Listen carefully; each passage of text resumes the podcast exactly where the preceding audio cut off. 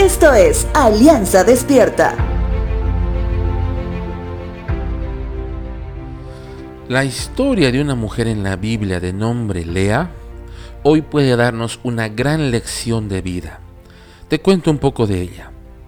Siendo Lea la hermana mayor de una familia, y después de una terrible actitud de su padre, termina contrayendo matrimonio con Jacob, siendo Jacob hijo de Isaac, quien fue el hijo prometido por Dios a Abraham.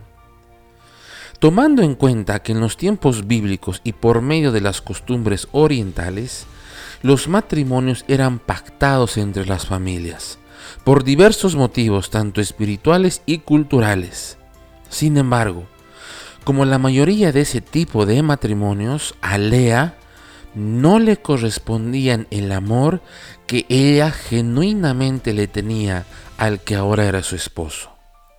Lea llega a tener tres hijos con motivos equivocados. Génesis capítulo 29 versos 31 al 34 dice lo siguiente. Vio el Señor que Lea era aborrecida y le concedió hijos.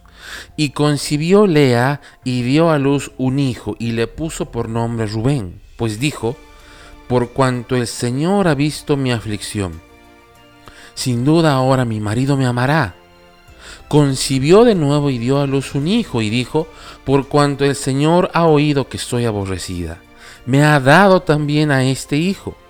Así que le puso por nombre Simeón.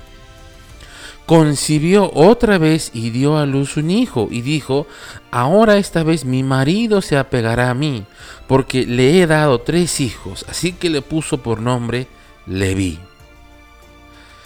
Hoy este comportamiento se repite una y otra vez, y no solo en el matrimonio. Se busca agradar a las personas y llegan a hacer cosas increíbles. Sin embargo, nunca vamos a poder llenar ese vacío interno que tiene la forma de Jesús con la aceptación de tu esposo, de tus amigos, de tus propios hijos. Si el vacío tiene la única forma de Jesús, solo Él puede llenar ese lugar y poder sentirte aceptada y poder sentirte aceptado. Lea comprendió ello.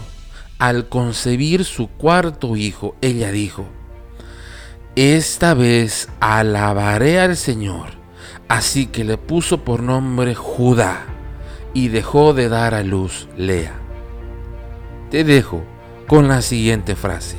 Señor, mi identidad siempre estará segura solamente en ti.